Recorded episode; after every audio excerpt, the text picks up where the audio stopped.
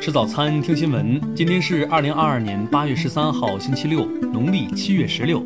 云盛在上海问候您，早安。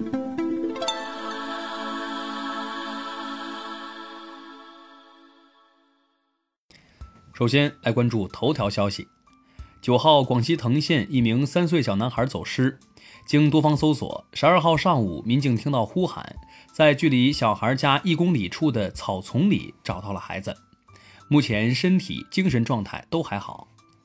警方表示，男童应是自己走失，从一条泥路上滚下山坡。